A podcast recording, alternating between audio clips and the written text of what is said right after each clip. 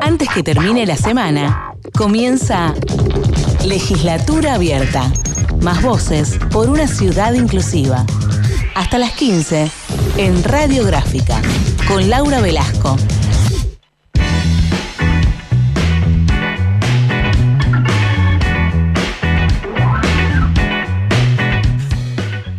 Buenas, buenas, ¿cómo andan por ahí? Acá nuevamente en legislatura abierta, empezando un nuevo programa de viernes con Lula Mina, con Alejandra Malcorra, con Yana Yesa en la producción y Julián Pelliza por ahí en la pecera de una radio que extrañamos un poco en la presencialidad. Y eh, también nos está diciendo Julián que de a poquito vamos a poder ir retomando el espacio. Hoy, de todas maneras, eh, acá en, los rectangulitos del MIT, haciendo radio y metiéndonos también en la casa de cada uno de ustedes, en eh, el lugar de trabajo, no sé eh, si andan por la calle también ahí con algunos, con auriculares, no sé, por, por todos lados, acompáñennos. Sabemos que estamos encontrándonos también a través de la radio.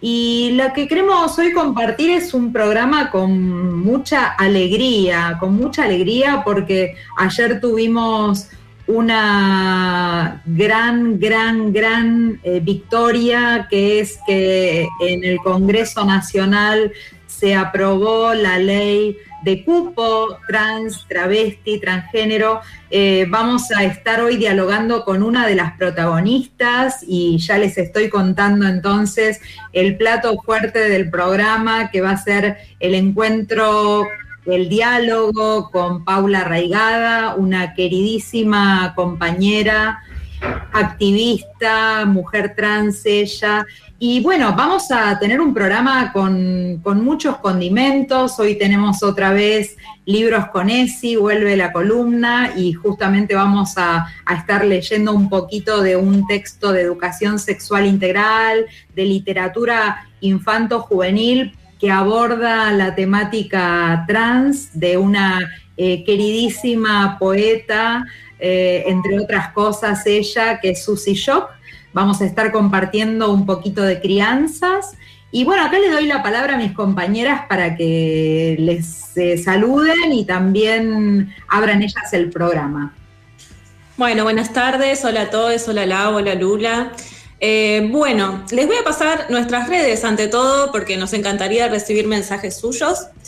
Nos pueden escribir a Laura Velasco OK en Instagram y Twitter o mandarnos algún audio, un mensajito de audio al 15 50 12 3589, que es el, es el teléfono de la radiográfica.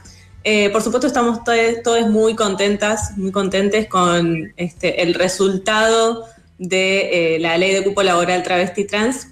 Eh, y esta semana queremos invitarles con la consigna de cuál es el disco, el mejor disco de rock nacional para ustedes, ¿sí? Eh, nos pueden escribir, nos pueden mandar audios, a ver qué, cuál es el mejor disco de rock nacional para ustedes. Yo les cuento que para mí es harto, claramente.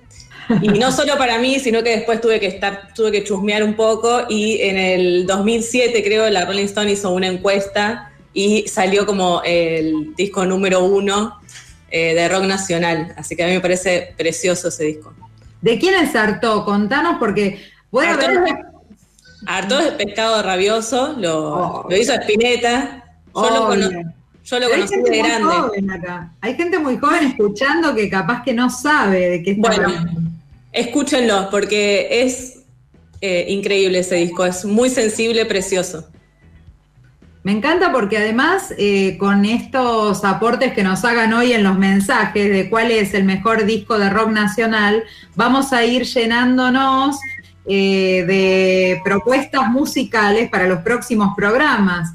Esa tarea ahí que coordina Ian, vamos a ir incorporando, no sé si le va a gustar, depende de si le gusta a Ian lo que, lo que llegue como propuesta, va a haber un filtro, pero bueno, vamos a hacer fuerza. Yo les digo, manden, ténganse fe, manden los aportes. Lula, ¿vos qué opinas de esto? ¿Qué, qué, cuál es tu mejor disco? Y yo de la mano de la fecha de, ayer y la aprobación de la ley voy a elegir Todos me miran de Gloria Trevi. Es un tema, no es un disco, pero me parece que amerita. Eh, y ya que me dan el pie, también en sintonía con, la fecha y con eh, la victoria del cupo la hora del trans, quería recordar que en junio de 1985, 1990, allá en democracia, eh, no era tan alegre la posibilidad de vestir como una quería por la calle y llevar la identidad que una quería porque era común y era habitual que la policía te detuviera, la Policía Federal en ese entonces en la ciudad de Buenos Aires, por supuestamente vestir prendas contrarias al género, que era, bueno, el inciso F del edicto, judicial, del, del edicto policial de la Policía Federal, que, bueno, limitaba las posibilidades de ser en, en nuestra ciudad.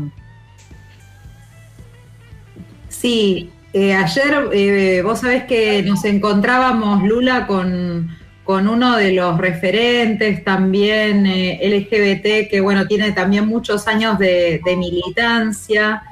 En Conurbanes por la Diversidad, con Darío Arias, bueno, nos, nos, encontrábamos y decíamos, qué ganas de abrazarnos y qué hacemos, se puede o no se puede, no, bueno, cuidémonos un toque, encontremos la manera de festejar porque pandemia, pero nos acordábamos muchísimo de Diana, de Diana Zacayán, obviamente que la ley tiene el nombre de Diana, tiene el nombre de Loana, eh, y con Diana justamente y con Darío, eh, allá por el año 2006, 2007, 2008, cuando yo estaba en la provincia de Buenos Aires y me tocó ser directora de educación de adultos, llevamos adelante un proyecto educativo de inclusión para personas travestis y trans, que obviamente sabemos que la inclusión educativa, la inclusión laboral, la inclusión en el sistema de salud, la inclusión en todo lo que hace a nuestra vida ciudadana es absolutamente clave para garantizar buenas vidas a las personas travestis y trans en nuestras sociedades. Por eso ayer tan importante lo del cupo, por eso ayer estaba tan presente Diana y bueno, nos recordábamos cuando la habíamos acompañado a ella en su propia terminalidad de primaria, en el CENS, en el fondo del AFE, en una escuela de adultos y también cuando empujábamos cantidad de proyectos juntas en aquel momento en la provincia de Buenos Aires. Ella estaba empezando a escribir para Soy, para página 12 en aquel momento y obviamente estaba llena de vidas, llena de propuestas y también esta victoria es una victoria de ella.